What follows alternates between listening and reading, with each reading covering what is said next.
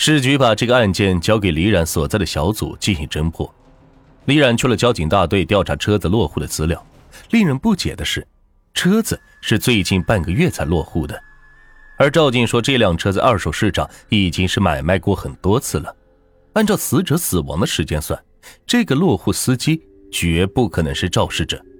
但这个司机绝对是一个线索，只要是找到这个司机，就可能找出第一个买车人。根据落户资料的联系方式，李冉很快联系上了这个司机。见面后，直接问司机两个问题：一是车从谁手里买的；二是为什么买了不几天就给卖了。司机提供了卖车人的联系方式，然后心有余悸地说：“这车也太邪了，我总能在后视镜里看见鬼。”是一个披头散发的女鬼，你说这车我敢留吗？李冉又找到了第二个买车人，那人说车是一个月前买的，也是见鬼才卖车的。问他什么人卖给他的车，他说是一个矮胖子。这人是刚买的车，说着急着用钱要便宜卖给他，因为车的发票证件齐全，所以他就花了二十万买下来。不过那人没留下联系方式。事情到此，那个第一个买车人就是重点的怀疑对象。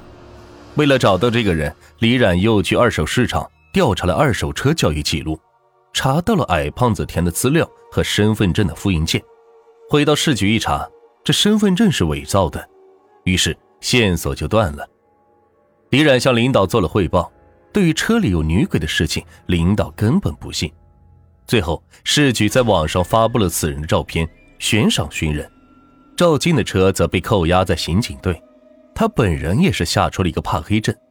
这晚上睡觉要开灯，出门也要老婆陪着，怕李冉是给愁坏了。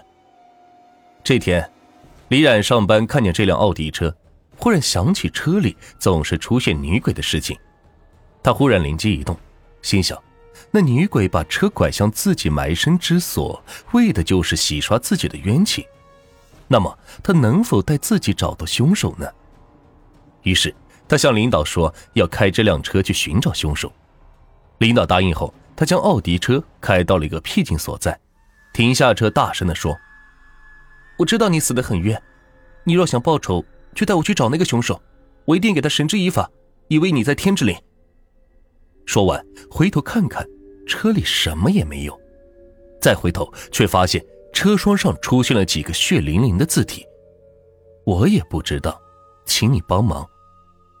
李冉感觉到是有点绝望，他苦笑：若女鬼能找到那个人，他自己早就去报仇了，又何必费这么大的周折？事情过去了半个多月，李冉负责的这起案件还是毫无进展。这一天的半夜时分，在家睡觉的李冉被一阵撕心裂肺的呼叫给惊醒，他立即起床，冲下楼，来到外面，借着月色看见一个人躺在自己的奥迪车下呼叫。他立即是冲了过去，不想无人驾驶的奥迪车却开动了起来。这时，赵金也拿着手电是奔了过来，一照之下，李冉立即认出这个人就是自己要找的第一个买车人——矮胖子。他的腿已经被压断，身子正痛苦的扭曲着，他的身边还有一个倒了的油桶，里边还有汽油在流淌。这时，那辆奥迪车自己掉过头来，飞向了矮胖子开过来。眼见矮胖子就要失衡当场，李冉突然一伸手将胖子拉开，车子飞速的开了过去。不一会儿，那车又掉过头来，李冉立即横在了胖子面前，大声说：“我知道是他害死了你，我一定会将他绳之以法。若你也这样做，你和这个坏人有什么区别？”奥迪车慢慢减速，忽然停止不动了。赵静几乎是吓呆了，转身想跑，却被李冉拉住说。你去把车子开过来，立即将这人送去医院。赵静的胆都快要被吓破了，哪里敢去开车？正哆嗦时，那辆车又自己慢慢开过来了，到了李冉身边停下。李冉说声谢谢，然后和赵静将胖子抬上车，两人就去了医院。胖子的口供是几天后在医院录的。那天晚上，胖子在郊区喝了很多酒后，开着新买的车往家赶。在高速道路口的转弯处，将骑自行车回家的女子撞倒。他下车查看，见女子伤势太严重，很怕以后会讹上自己一辈子，于是一个恶念产生，他立即上了车，将车倒回来，将女子深深压死，然后将尸体拉到道旁的树林里。半夜，他带着镐回来，将女子埋了。事后，他感觉新买的车不吉利，就去二手市场将车贱卖了。本来以为这事做的是天衣无缝，不想他在网上看见了寻找自己的照片，心惊之下就想逃跑。无巧不巧的是，那天傍晚在一座楼下看见了自己出事的那辆车，因为那天出事后新换的保险杠他认识。他想，若毁了这辆车，警方不就死无对证了吗？于是，他后半夜带了桶汽油来到车前，不想刚浇了半桶油，车子却突然开动了。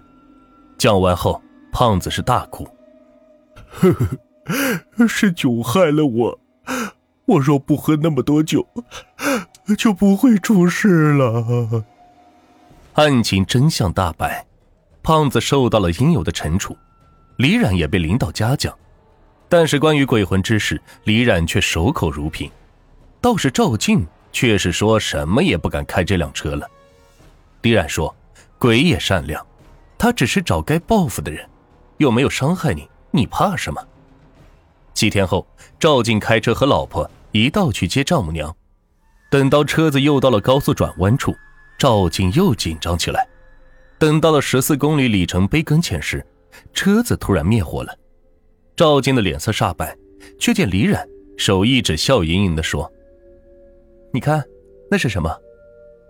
赵静定睛一看，只见风挡前多了一束野百合花。李冉说：“老公，你放心开吧。”从此再也不会有这种怪事发生。不过，他眼睛一厉说：“你绝对不可以醉驾啊！”